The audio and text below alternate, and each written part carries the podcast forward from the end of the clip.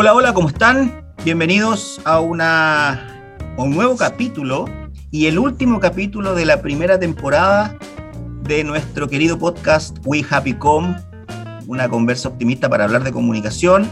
Estamos en el último capítulo, como les decía, y eh, queremos cerrarlo eh, conmemorativamente, ¿cierto? Y hoy día con Francisco, Pancho, ¿cómo estás? ¿Qué tal Marco? ¿Qué tal Andrea? Eh, bien, pues Feliz, porque se cierra un ciclo, pero con expectativas, porque así como se cierra uno, se abre otro, así que ya veremos, Marco. Así es. Hola Andrea, ¿cómo estás? Hola Marco, hola Pancho. Oye, me, está dando hasta un poquito de, penita. en, contra del concepto de los happy me está dando penita que, que, nos despidamos esta primera, pero primera temporada, porque volveremos, ¿cierto? ahí está, ahí está la oportunidad, pues. Ahí está la oportunidad. En la segunda temporada ahí vamos a tratar de buscar algunas mejoras, algunos detallitos distintos para poder ir incorporándolo a, a, los capítulos y, poder hacer esto un poquito más, eh, más no sé, más, más completo, más robusto para lo que las expectativas que quienes nos escuchan puedan tener y para poder también cumplir el objetivo central, que es apoyar a todos quienes nos escuchan también en, en cómo poder aprovechar cualquier aspecto de la comunicación para mejorar su, su desempeño laboral, profesional, personal, etcétera, ¿cierto? Así es. Si hay buenas ideas de, quienes nos escuchan, nos las comentan nomás y las vamos analizando porque... ¿Cierto? Claro. Y pues ahí tienen que escribirnos al, al, correo eh, wehappycom.podcast.gmail.com wehappycom.podcast.gmail.com y ahí planteenos ideas de, de temas que les interesa conversar. Si quieren destacar su propio emprendimiento, nosotros lo podemos hacer por este canal también. Así que, nada, este es nuestro último capítulo de la primera temporada y hoy día hablaremos de lo que se llama en inglés soft skills, las habilidades transversales, habilidades blandas, como uno quiera llamarlo, en el mundo del trabajo, pero desde la perspectiva de la comunicación. ¿Qué, qué habilidades eh, podemos nosotros reforzar en nuestro día a día para poder tener una comunicación mucho más efectiva, mucho más trascendente en, en, lo que hacemos. Así que bienvenidos al décimo capítulo de We Happy Com, una conversa optimista para hablar de comunicación. Bienvenidos.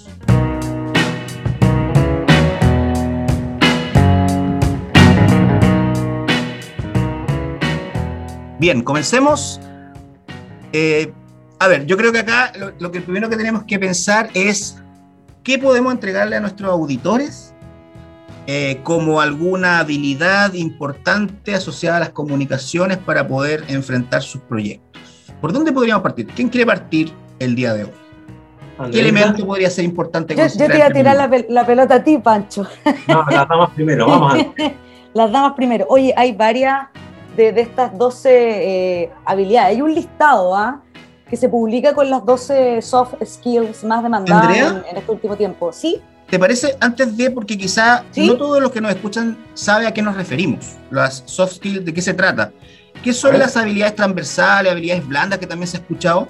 Ahí estamos hablando de todas aquellas habilidades que son necesarias para cualquier trabajo y que combinadas con los elementos y los aspectos técnicos nos permiten un mejor desarrollo profesional, un mejor desarrollo personal en los ámbitos en los cuales nos movemos. Eh, es súper importante no solamente tener capacidades técnicas, sino que también tener capacidades y habilidades que son más transversales, que son más generales para poder eh, encarar el ámbito en el cual nos movemos. Y en ese aspecto es súper importante, importante en este caso plantearlas desde la comunicación. ¿Qué aspectos de la comunicación nosotros destacamos para poder hacer o para poder tener un mejor desempeño en el ámbito en el que nos movemos? A eso nos referimos con las soft skills en el capítulo. Qué, qué bueno que hace el alcance. Bueno, yo les voy a comentar cuáles son las 12 más em, demandadas por las empresas en este, en este nuevo momento, ¿cierto? De esta nueva forma de trabajar en estos nuevos tiempos. Y las voy a, las voy a comentar. Tenemos la resiliencia como, uno, como una de las habilidades, la comunicación, la adaptabilidad, la resolución de problemas, el trabajo en equipo, que es algo súper importante, el pensamiento crítico, la mentalidad de crecimiento, las habilidades sociales, la creatividad, la gestión del tiempo, el aprendizaje constante, que es un poco también lo que nosotros hemos ido reforzando en cada uno de los capítulos, y por último, la autonomía. Esas son algunas de las 12 soft skills más demandadas en la actualidad. ¿Y con cuál, con cuál, podríamos partir? Porque aquí tenemos harto tema para variar, se nos va a alargar el programa. Pero... Sí, no, mira, es súper interesante plantearlo a, modo general. Yo, yo quería, quería como hacer un, desagregar esto. Yo creo que esta, esta, esta habilidades que tú planteas, Andrea, este, este listado, eh, eh, si bien es cierto son transversales, ahora podríamos hacer lupa y empezar a mirar cuál podría o cómo podemos incorporar aspectos de la comunicación para hacerlas mucho más, o para potenciarlas, mejor dicho. Yo creo que hay un elemento súper importante a nivel de comunicacional y que tiene que ver con la adaptabilidad, creo que salía por ahí. Exacto. Salía también la resiliencia, salía la comunicación. Yo creo que el pensamiento crítico, súper interesante. Pero si nosotros, por ejemplo, a nivel de comunicación no efectuamos una escucha activa, es muy difícil desarrollar aquellas habilidades que tú planteaste. Yo creo que en un, para que un proceso de comunicación sea efectivo, eh, más que saber hablar, porque uno siempre cree que uh, uno se comunica súper bien hablando o expresando. es súper importante que para poder comunicarse bien con el otro o con los otros, uno también sepa escuchar. Eh, muchas veces nos cuesta escuchar y nos gusta que, que nos escuchen. Por lo tanto, la escucha activa creo que es una de las habilidades más básicas desde el punto de vista de la comunicación que podríamos considerar para fortalecer lo que tú nos decías, para fortalecer los procesos de comunicación, para adaptarnos de mejor forma a los distintos entornos, eh, para fortalecer nuestras habilidades sociales y para trabajar en equipo y también poder desarrollar nuestro pensamiento crítico. El pensamiento crítico se nutre. Por lo tanto, de una buena forma de nutrirlo también es a través de esta escucha activa con los otros. Fíjate, que Marco, eh, perdón, pero te, te, escuchaba cuando hablamos de la escucha activa, yo creo que hay una cuestión súper sabia que uno de repente es cosa mirarnos al espejo y decir, nosotros tenemos una boca y dos orejas, eso es lo primero. Yo creo que eso es tan sabio como lo que tú acabas de decir, ahí está la escucha, ¿ya? Tenemos que poner más atención y cuando hablamos de escucha, no es oír, ¿ya? Sino que es realmente poner atención, empatizar, abrirme a entender lo que el otro me quiere comunicar. Así de simple. Y por otra parte, la escucha activa va de la mano con otro concepto que yo creo que uno habla mucho a veces de ese concepto, y hablamos de la asertividad, ¿ya? A la hora de escuchar y de comunicarme, de plantearle mi emoción, mi pensamiento, mi opinión al otro, cuando hablo de asertividad y que yo le agregaría dentro de estas soft skills o habilidades blandas, es decir al otro lo que yo pienso, manteniendo el respeto, ¿cierto? Por sobre todas las cosas. Porque, y, eso me hace tanto sentido además con la sociedad actual que de repente las personas verbalizan lo que sienten, lo que opinan, sobre todo lo vemos mucho en el terreno incluso de la política, pero con cero respeto, con cero escucha activa, ¿ya?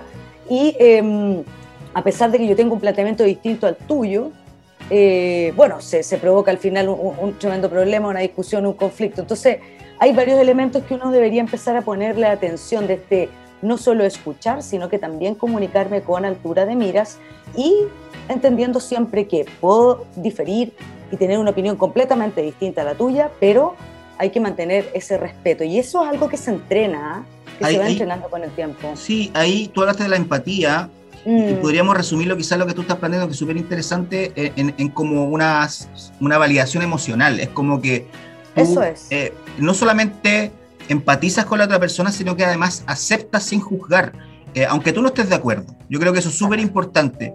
Em, a veces es súper fácil caer en la crítica de la otra persona solamente por, por, por, no estar de acuerdo y no necesariamente con argumento, y de repente esa inteligencia emocional para saber escuchar al otro, para saber empatizar con el otro y al mismo tiempo validarlo como, como una persona que te entregue a ti argumento, que te entregue información o que te entregue o que se quiera comunicar contigo, súper importante para poder avanzar. Súper interesante lo que dijiste. Qué bueno que nombraste también lo de la inteligencia emocional, a ese concepto, el libro de Daniel Goldman, ¿cierto? Creo que en la década de los 90, cuando sale toda esta idea y todo, ¿qué está hablando este tipo? Qué sé yo. Bueno, eso es lo que ahora no, no hace tanto sentido. Eh, ¿Ustedes se acuerdan cuando antes lo único que importaba a la hora de trabajar chiquillo era el CI? Que hablaban del CI o no. ¿Alguna vez les midieron el CI? A mí me lo midieron, imagínate. O sea, ya anda tú a tener un puntaje menos del que tenías que tener porque ya te sentías un, un perdedor, o sea, como que estaba fuera, fuera de, de no sé, pues, de lo permitido. Y en la actualidad el CI es una cosa, pero se valora muchísimo esta inteligencia emocional, estas habilidades que estamos mencionando, esta forma de comunicarte, esta forma de trabajar con otros, esta forma de tener una apertura mental de poder trabajar en equipo, de, de, crear en equipo, en fin. La verdad es que es bien interesante este cambio de paradigma laboral y también que se da en el área de las comunicaciones. Veo, veo que Francisco Hila está muy silencioso con una escucha activa total. Sí. Eh, Oye, lo que pasa es que estaba, estaba atando cabos porque fíjate que hacía el paralelo con nuestro proceso de país. Eh, yo creo que hay cosas que han llamado la atención y es, eh, es muy extraño, pero ha llamado la atención porque tuvo la diversidad eh, o la emergencia de ciertas voces que estructuralmente nunca tuvieron la oportunidad de ser voz. ¿ah? Por ejemplo, en la Asamblea Constituyente tenemos pueblos originarios bastantes, en el fondo una, un poquito más diversa la, la posibilidad de que ciertas voces que estaban sin posibilidad de hablar, ¿no? Se manifestaron. Y creo que esta manifestación de las distintas voces de un país que no se, que no se escucharon mucho tiempo, eh, o, que, o que se hacía oídos sordos, ¿no? Nos, nos, nos, plantea lo que ustedes indican, que, que hubo tiempo en que no escuchamos, más bien veíamos por ahí alguna, alguna expresión de alguien, pero no la escuchamos, y esto se desata, ¿no? Eh, como un volcán, porque está muy contenido, ¿no? En capas de, de presión estructural en el fondo social que hoy día esas capas por alguna razón y el tiempo acumuló, se filtraron y aparecen. Entonces es como raro, curioso, eh, te llama la atención, por ejemplo, fenómenos como una asamblea constituyente, pueblos originarios, ¿cierto? Eh, diversidad de todo tipo de ámbitos humanos y actividades que, que llaman la atención por eso, porque si bien esto existieron siempre, estuvieron, eh, hubo otras voces más dominantes que no permitieron que estas voces se manifestaran y eso 100, 200 años y de repente arremete con fuerza. Y es comprensible que se desate de repente violencia porque, no sé, 200 años de una voz acallada, imagínate. Entonces, está interesante el poner atención porque hay mucha gente que quiere ser escuchada. Eh, hay mucha gente que quiere ser escuchada y yo creo que ahí hay un tema de quienes hoy día eh, tienen que tomar ciertas decisiones de, de, poder escuchar esas voces. ¿ah? Ninguna voz es eh, una palabra vacía o hueca, toda contiene algo internamente, viene de algún lugar, de algún sentimiento, de alguna emoción, de alguna rabia contenida. Entonces, yo creo que la escucha activa efectivamente es un, es un enorme tema de, de, una sensibilidad a, a, escuchar más y hablar menos. ¿ah? Y, los que dominaban la voz, los que eran dominantes de la voz, en el fondo, a un poquito, un poquito callarse ¿no? y comprender que ya tuviste tiempo para tu voz, ¿ah? eh, muchos, muchos años, y ya hay que permitir que otras voces también tenga su espacio en, en la discusión pública, qué sé yo. Es una competencia interesante el, escucharse, fíjate. Sí, es un, es un, tema. Yo tengo otra, me gusta más, o sea, no es que me guste más, pero la tengo más adhesión a la creatividad, por ejemplo. Todo, es que esa es tu área, esa es tu área, Pancho. Todo sí, no, es que, es que ahí de nuevo, al escucharte, Andrea, al escucharte atentamente, viene algo que los que nos escuchan también y hay que advertirles. La creatividad es una capacidad humana y la tenemos todos y todas. El tema es que no, lo hacemos, no la hemos ejercitado por alguna razón o, o, no nos permitieron ejercitarla, pero es una habilidad, es una condición innata esto de, de, establecer puentes y vínculos entre distintos tipos de, de estímulos, en el fondo, para provocar eh, un ejercicio intelectual que decante finalmente en algún tipo de transformación, algún ajuste, en alguna manera nueva de abordar cierto problema, eh, y eso pasa por mercar como una juliera los estímulos. Y, como dices tú, es que ese es tu tema, Mancho, y creo que no, es de todos nosotros, pero lo hemos ejercitado poco. Y cuando uno trabaja con un grupo de personas que no lo ha ejercitado, hay temor. Por ejemplo, el ridículo, estos temas, el, el miedo. Ponerse a jugar. Eh, hay cosas que te inhabilitan, como no, es que yo, es que yo no soy creativo. ¿ah? Pero, pero es un error, un tremendo error y las organizaciones hoy día, en estos entornos que tenemos, los entornos BUPA, ¿no? Necesitamos contar con personas que sean capaces de aprender a ser creativos, de nuevo, porque una organización creativa desplaza las cosas del lugar, ¿cierto? Cambia las formas de operar, se imagina, la capacidad de imaginar, por ejemplo, de soñar, de plantearte un ridículo, y desde un ridículo establecer un posible. O sea, una serie de cosas que tienen que ver mucho con el juego también. A veces, a veces Sí. Y déjame cerrarlo, Marco, porque también dejamos de jugar. dejamos, dejamos de jugar.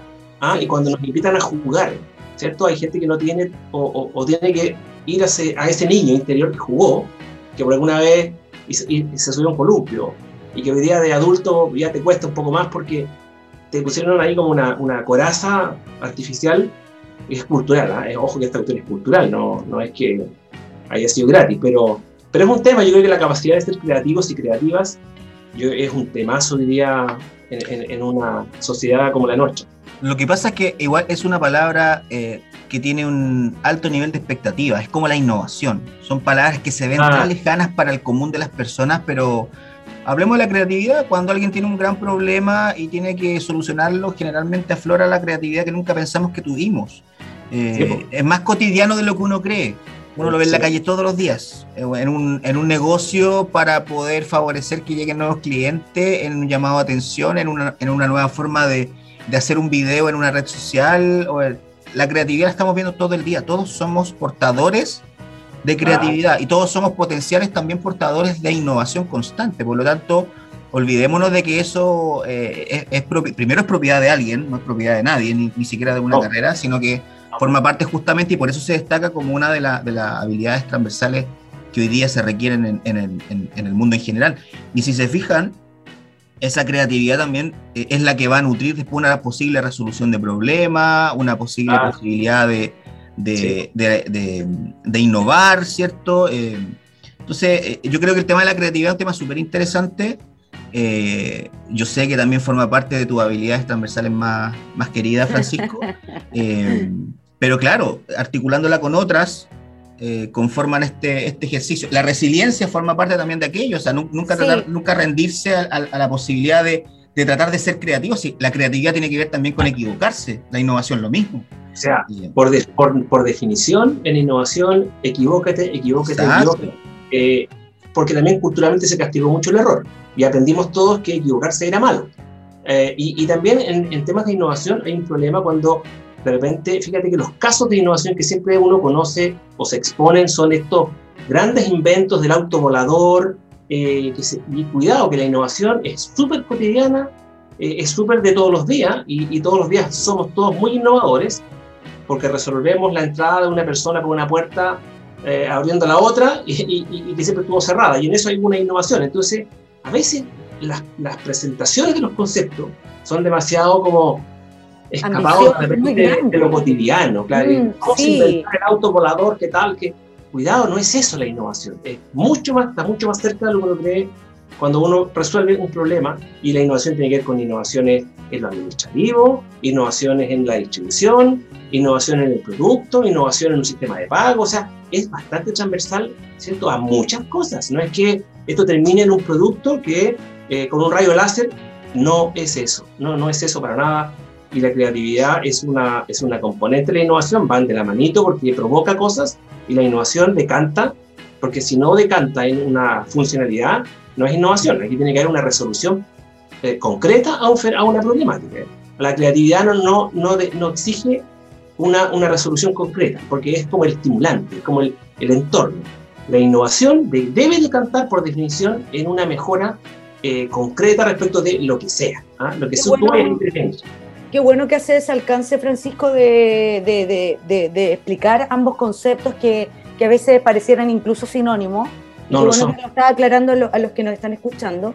Eso me parece súper interesante. Fíjate que yo me quedaba escuchando a, a, los dos. Yo creo que esa cultura del miedo y de la equivocación, de que errar era ya, pero era una cuestión gravísima, o sea, para nosotros cuando éramos chicos, no vamos a decir nuestra edad, pero yo creo que nuestro auditorio ya se imagina más o menos por los chistes que damos y las cosas que conversamos acá en el programa, le da más o menos el rango etario, pero eh, eh, cuando nosotros estábamos en el colegio, era muy castigado equivocarte, muy castigado, entonces era tanto el miedo a esa equivocación que al final de repente uno optaba por un camino seguro. Y a lo mejor por lo mismo no éramos ni tan creativos y menos innovadores. de partida, tengo esa sensación. fíjate que lo otro que estaba, eh, me estaba recordando este tema de la resiliencia, que es un concepto que está súper de moda, de hace unos, por lo menos yo tengo unos 3, 4 años, empezó a hablarse mucho de resiliencia y resiliencia, y, también aclarando un poco, la resiliencia es esa capacidad de, de, que tiene cualquier ser humano de superar adversidades, eventos traumáticos, adversidades, penas, etc. em, de ponerse de pie, de perdonar y perdonarse. Y me encantaría aquí eh, subrayar algo que es muy em, importante en la resiliencia y que por qué está, catalogado dentro de estas 12 habilidades blandas y que tiene que ver con que la resiliencia potencia la felicidad de cada persona. Si usted se queda pegado en que se equivocó, en que la embarró, en que cometió un error, se queda pegado en esa, al final es un círculo vicioso absoluto. Por eso la resiliencia es tan importante, para que tú no te quedes pegado en esa parte negativa y surjas, sigas adelante y sigas potenciando tu creatividad y tu innovación y al final de cuentas seas más feliz, que yo creo que es lo que todos los seres humanos eh, esperamos en la vida. Em, ¿Será, chiquillos, que con la pandemia hemos explotado más la creatividad y la innovación? ¿Qué opinan ustedes? Obligatoriamente, quizá o no. Eh, yo creo que lo que pasa es que ha provocado ciertas condiciones, eh, por ejemplo, el espacio o el tiempo de la reflexión. Eh, vivíamos antes en una cosa vertiginosa, ¿no? que no te da tiempo ni para mirarte al espejo, y resulta que tal vez ahora hay algún espacio, por pequeño que sea, de reflexión, de una mirada, ¿cierto?, ah, respecto de lo que te ocurre, de lo que ves, eh, y ese tiempo, esa filosofía barata, por así decirlo, de librito de bolsillo, eh, no, no, la teníamos con la frecuencia que tal vez la hemos tenido ahora. Eh, entonces, hay, una, hay una, una pregunta ahí que en algunos casos ha, provocado irse hacia adentro y mirar y, establecer ciertas tomas de decisiones, ciertos ajustes, eh, eh, que en buena hora o no, una sociedad que corre mucho también se cae. Entonces, yo creo que hay cositas que esta pandemia también provocó, entre otras. Me da la impresión que, que sí, eh, obviamente las dificultades te obligaron a, a, buscar la vuelta de cómo salir de esto. Claro. y el restaurante que no, nunca hizo delivery se vio ah, enfrentado a, una, a un desconocido, que era el, entregar productos a, distancia, que era un desconocido para ellos. No, no había ninguna experiencia en ningún tipo. Y hubo que salir jugando con el tema. Entonces, y en algunos casos permitió sostener el negocio y darse cuenta que, que tal vez eh, va, a quedar, va a quedar permanente y, o va a ser un híbrido, pero, pero que te dejó ciertos resultados positivos. Yo creo que en, algo, eh, claro, la pandemia provocó salidas, búsquedas, ¿cierto? Y hay una pregunta y la pregunta busca una respuesta. Sí, yo creo que lo ha provocado, ¿ah? sí, eh, yo creo que no en todo, pero en, bastante. Hay un segundo elemento que tiene que ver con las condiciones. Yo creo que hoy día las plataformas digitales, en gran medida, han permitido democratizar un poco el desarrollar eh, la creatividad o desarrollar la innovación en la gente común y corriente. Antiguamente era más propiedad de las empresas investigadoras, de organizaciones, fundaciones, gobiernos, qué sé yo. Hoy día el, hecho de las plataformas digitales accesibles para todos permite también que esa creatividad que, que a veces, eh, eh, o la innovación que a veces está un poquito a juicio de uno dos media dormida en uno mismo, pueda salir a flote en contextos como el que plantea Francisco, en contextos como la pandemia donde efectivamente hay más tiempo de pensar, hay situaciones personales, económicas, sociales que nos obligan muchas veces a hacerlo, pero también creo que queda condicionado aquello. Oiga, para que no se nos vaya el tiempo, yo quiero proponer una más, que creo que es súper importante y pocas veces se habla. Yo creo que siempre hablamos dentro de este, estamos hablando en este macro de, habilidades, ¿cierto?, que planteaba la, Andrea, em, eh, que estaba hablando de la resiliencia, la comunicación, la adaptabilidad, etcétera, pero hay algo que cubre todo, estas 12 habilidades.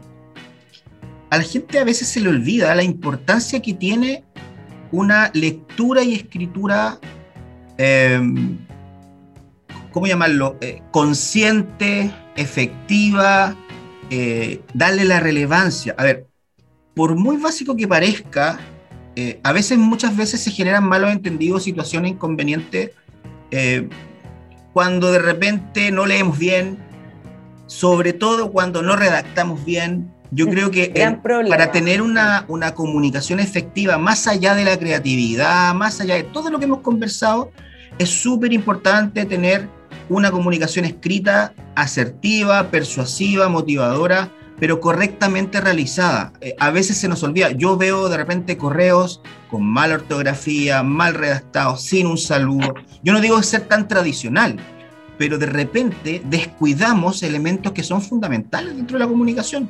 Y la lectura y la escritura son fundamentales. Leer bien un correo, leer bien un aviso, leer bien una publicación y redactarla, a mi juicio, son elementos básicos, pero muy fundamentales. Hemos hablado en capítulos anteriores eh, que hoy día estamos volviendo a, la base, estamos volviendo a las bases, estamos volviendo a lo simple, y este es un aspecto simple y básico que a veces se nos olvida, eh, escondido entre tanto, tanta habilidad que suena bien, que es súper importante, que es súper potente, que genera impacto, pero este aspecto básico creo yo que es súper importante y creo que no hay que dejarlo fuera. La importancia de poder leer y escribir de buena manera. Y ahora que hay más tiempo, creo que una clave para... Mira, yo aprendí eso cuando estaba en la UI antes. La, buena clave para escribir, leer bien y escribir bien es la lectura. Yo siempre le digo incluso a mis estudiantes eh, de todos los cursos, lean, lean revistas, lean cómics, lean libros, lean novelas, pero lean, lean, ¿ya? Porque eso te, genera, sin que tú te des cuenta, una estructura mental de cómo tienes que ir redactando, sin errores ortográficos, ¿cierto? Con un ordenamiento en la redacción, la puntuación, en fin. Pero yo creo que hay que leer, leer y leer. Y sobre todo ahora que hemos estado en un espacio-tiempo distinto con esto de la pandemia, que a veces no queremos ver la televisión porque vemos puras desgracias eh, pero sí queremos escuchar podcasts como Ouija Picón, por ejemplo, ¿ya? Pero también que tenemos tiempo para agarrar a lo mejor algún librito que teníamos guardado, que no le habíamos prestado atención. La clave es la lectura, de lo que tú quieras, pero eh, eso te va a ayudar mucho porque un texto mal escrito, oye, oye, que, complica un texto mal escrito, o donde la coma no esté, ¿ah? una coma o un punto, pueden ser gatillantes de muchos malos entendidos que pueden poner en, problema a, quienes nos escuchan, a la persona que tiene el negocio, ¿cierto? Eh, y problemas graves de repente. Así, es, y, sigo escuchándote muy atentamente, Andrea, porque dijiste, lean, lean lo que les gusta. Yo creo que ahí, hay, en eso, también hay una primera predisposición positiva a leer. ¿no? no es como de todo, lee, pero lee aquello que te gusta. Eh, si no te gusta, obviamente uno le va a entrar al texto negado y no sé, como a regañadientes. Y hay que leer lo que te gusta leer, ¿ah? eh, lo primero. Ya de ahí por ahí te abres a otras cosas después. Eh, y, y, y, de repente también lee lo que te gusta, pero escribe, pero escribe un poquito juguetón. Eh, hay, hay, una, hay una manera de escribir de los japoneses que es el haiku. No sé si ustedes lo, lo conocen. que significa unir frases que tú vas tres frases, por ejemplo, eh, que, que, tú las escribes de forma aleatoria. Por ejemplo, colocas el verano, primera frase. Segunda frase, el camión verde. Ya. Y tercera frase, eh, la sandía del almacén. ¿Ok? Ya, tres frases. Que tú las escribes por separados y después las unes en una sola, en un solo párrafo. Qué entretenido. Y te van quedando unas jugarretas eh, y por lo tanto de repente aprendes a, aprendes a escribir, pero jugando con los textos. Se llama haiku, eh, con H, haiku. Eh, es una manera de empezar como a entrar al texto, pero como un Lego, jugando con él. ¿ah? Eh, y de repente aparecen unos párrafos donde tú decís, wow, a tres cosas, de repente juntas, quedó, le diste un sentido, de repente lo encontraste ahí como, ups, ¿te Entonces, está, está bueno eh, crear ahí, crear, pero crear textos, pero breves, pero juguetones. Ahí, ahí voy con eso. Mira, colgándome de lo que dice Francisco, como para cerrar eh, el, el, tema de hoy, eh, eso, el, el, hecho de leer lo que decía la Andrea y, como dice Francisco, empezar a jugar con estas frases, para, para empezar a, a generar práctica, hacerlo más consciente y empezar a encontrarle la importancia a, a la lectura y a la escritura, todo esto se vincula con Fíjense, los grandes creativos de la historia siempre leían mucho. Decían, en la medida que yo vaya leyendo, voy creando nuevas realidades en mi mente y voy, voy, voy generando como una plataforma de creatividad. Eh, hoy día, para poder tener flexibilidad ante los cambios, qué mejor que conocer otras realidades, que poder informarse, que puede... Y esto mismo, ¿qué es lo que hace? Desarrolla nuestro aprendizaje continuo, que también es una habilidad hoy muy importante, el aprendizaje permanente, el auto, autoaprender también es muy importante. Entonces, si ustedes se fijan, empezamos a juntar cada uno de los elementos que hoy día los concentramos en 12 soft skills eh, como más demandada a nivel macro y que las fuimos profundizando, haciendo lupa con, con, con, enfoque de comunicación, las vamos a repetir. Resiliencia, comunicación, adaptabilidad, resolución de problemas, trabajo en equipo, pensamiento crítico, mentalidad de crecimiento, habilidades sociales, creatividad, gestión del tiempo, aprendizaje constante y autonomía. Fíjense que todo lo que hemos conversado, si empezamos a profundizar, empieza a articularse una, de manera virtuosa una idea de cómo concebir las cosas y cómo mirarlas. Así que ojalá les, sirva, ojalá les aporte, hágale una segunda mirada, hágale un segundo clic, profundícenlo, investiguenlo, porque créannos que, les, va, les va a ayudar mucho en lo que hacen. Les propongo, compañeros, que hagamos el happy, el último happy de la primera temporada. Oh. Ah, se va, se, uh. termina. ¿Quién parte? ¿Quién comienza? Cachipún. No, yo, yo voy a ir, yo voy a ir. Bien, Pacho, bien, vamos, vamos. A la Andrea antes y ahora voy yo con, con, mi happy, que tiene que ver con, con este proceso en que muchas ciudades del país están eh, entrando en fase 3, ¿ah? eh, una, un tiempito que a lo mejor puede ser breve, porque al liberarse la circulación de todos nosotros también circulan eh, estos bichitos. Eh, y, es una ventana, creo yo, una ventana de oportunidad para poder recuperar cierta actividad. O, fíjate que eh, escuché el día en la mañana respecto de, en, una, radio sobre un tiempo en que hemos tenido muchas pérdidas. ¿ah? Este periodo ha sido de muchas pérdidas. Y a lo mejor estos, estos 15 o 20 días de ventana que vamos a tener con fase 3 recuperan ciertas, ciertas pérdidas. Por ejemplo, ya no eh, perdimos estar en los cumpleaños del amigo, perdimos ir a ver a los abuelos, perdimos al abuelo, perdimos eh, ir a la tienda que íbamos, perdimos, qué sé yo, la posibilidad de, no sé, de entrar a un lugar. hemos tenido 500 millones de pérdidas. Entonces, a lo mejor estas ventanitas de fase 3 nos van a permitir en alguna manera volver a estar un rato con alguien, ir al, lugar que ibas y, y como recuperar ese equilibrio necesario porque porque nada, no, no, no tenemos certeza de que eh, estas fases que se han abierto puedan continuar. Eh, estamos viendo en España los rebrotes, en Italia igual, en Delta, en Inglaterra. Entonces, aprovechemos estas ventanitas de oportunidad para recuperar esas pérdidas. Así que ese es mi happy y quería compartirle, chiquillos. Ay, qué bonito, qué bonito tu happy, Pancho, porque yo creo que es necesitamos un recreo entre tanta pérdida. Es un recreo, es un recreo, sí, yo creo que sí es un recreo. Voy yo. Dale. Oye, yo quería hacer una noticia, bueno, femenina, femenina como me corresponde este rol en el programa, y que es una noticia que me dio mucho gusto leer, y no solamente a mí, sino que imagínate a las mujeres de Arabia Saudita. Ustedes cuando piensan en Arabia Saudita, ¿qué se imaginan? Millones, los jeques, ¿cierto? Los, los, los lingotes de oro, una cosa así muy, muy producida, muy dorada. Fíjate que las mujeres al fin podrán viajar y vivir solas en Arabia Saudita sin que se requiera la autorización de un hombre. ¿Me va a creer eso? Estamos en el siglo XXI, año 2000, 2021, y mira, hay un fallo histórico que se produjo hace algunas poquitas semanas atrás en Arabia Saudita, donde se le dio por fin libertad a las mujeres para vivir y viajar solas. Eh, la enmienda a la ley de procedimiento entre los tribunales de la Sharia permitirá que las mujeres solteras, divorciadas o viudas vivan de forma independiente en una casa sin el permiso de su padre o de cualquier otro tutor masculino. Y es tan terrible esto, oye, que em, por fin, bueno, las mujeres en Arabia Saudita están fascinadas en todo el mundo árabe. Y eh, hace poco, mm, creo que el año pasado o dos años atrás, recién las mujeres pudieron empezar a manejar solas también, aunque ustedes no lo crean. O sea, para que vean que eh, el mundo árabe por fin se está abriendo un poco a los cambios y a dar mayor libertades a las mujeres. Yo cuando leí esta noticia pensé que en ese caso yo necesitaría una autorización también para poder vivir, porque, porque de, algún padre, qué sé yo, de un tío, qué terrible, ¿eh? porque, porque bueno, así es la vida en otros lugares del planeta. Así que también ahí tenemos una noticia positiva para destacar. Buenísimo voy a tratar de ser eh, concreto, voy a ir al grano. El día de ayer, eh, eh, hoy día es, para que todos quienes nos escuchan sepan, hoy día es 12 de julio. Sí. El día de ayer en una entrevista en un canal de televisión escuché muy atentamente a una chica que se llama Julieta Martínez.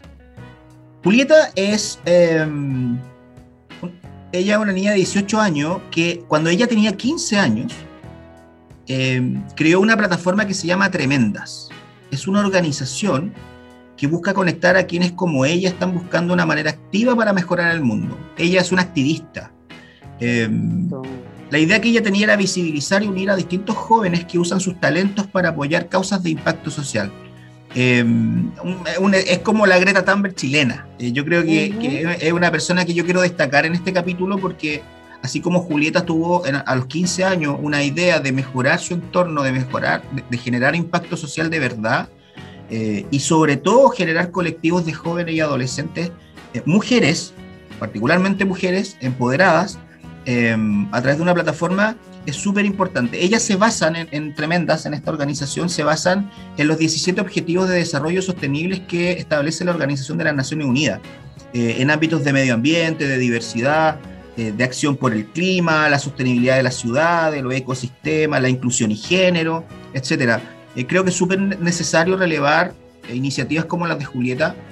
la iniciativa la aprobación también forma parte de estas habilidades que estábamos conversando el día de hoy, así que eh, creo que es importante destacar a, Julieta Martínez, creo que ahí hay una iniciativa súper potente.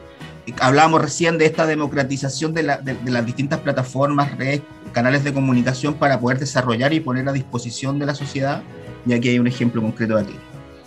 Bien, llegamos al final, estamos en el final de nuestro último capítulo y queremos despedirnos. Eh, de una manera bien alegre. Eh, nos gusta mucho cuando nuestro, nuestro podcast se escucha y de verdad aporta a, a, quienes están del otro lado.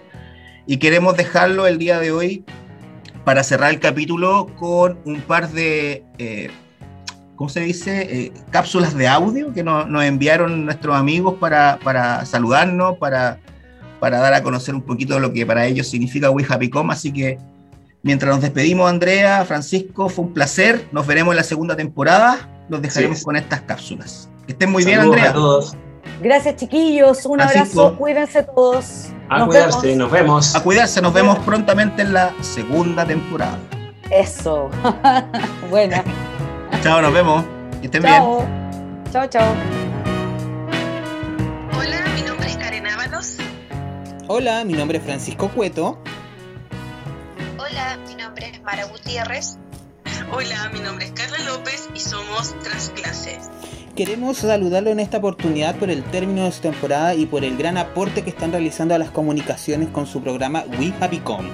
Queremos eh, felicitarlos también y agradecer el reconocimiento que nos hicieron en su programa. Más que nada eso y desearles una pronta, eh, un pronto regreso en su temporada número 2. Los esperamos con ansias. Así que los queremos mucho, al profesor Francisco Isla, a la profesora Andrea Antón y al director de carrera, don Marcos Pucci. Así que nos despedimos y cuídense y nos estamos viendo. Chao, chao. Chao, chao, chao. Hola, ¿qué tal? Mi nombre es Marco Antonio Rojas Vicencio, soy alumno de Relaciones Públicas de DuoC, estoy en primer año.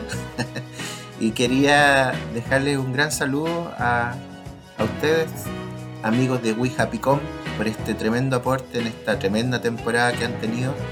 Muchas gracias por cada uno de sus capítulos, están incorporados con fuego cada uno de los conceptos que ustedes han podido transmitir y han podido enseñarnos. Em, ¿Cómo olvidar aquellos, aquellos capítulos donde hablaron de los objetivos SMART, de comunicación efectiva, de la importancia de la marca, de la personalidad de la marca, ¿Cómo olvidar aquellos capítulos donde Batman aparece en escena? ¿Cómo olvidar también ese refuerzo que hace motivacional respecto a la pandemia? Y cómo también integrar contenido, ¿no es cierto?, a lo que nosotros estamos eh, trabajando, ya sea de un emprendimiento o de, una, o de un aporte a través de una página web o de otro podcast. Así es que muy, muy contentos. están grabados con fuego cada uno de su de su enseñanza. Ya tengo mi cuadernito, mi cuadernito We Happy Com, eh, mi ramo por opción ya. Y muchas gracias, solo eso, mencionarles. Ojalá vuelvan con una segunda temporada llena de energía como les caracteriza, con nuevos conceptos. Eh, vamos a estar atentos para poder incorporarlos. Así es que un gran saludo a Antonio Antón, un gran saludo a Francisco Isla y un gran saludo a Marco Pucci. Eh, que están ahí con todo el power para poder eh, hacer We Happy Com eh, un gran aporte, sobre todo para nosotros estudiantes. Así es que muchas gracias, les dejo un abrazo gigante y ojalá los pueda escuchar en una segunda temporada muy pronto, que no pase mucho tiempo. Cuídense mucho, que estén muy, muy bien.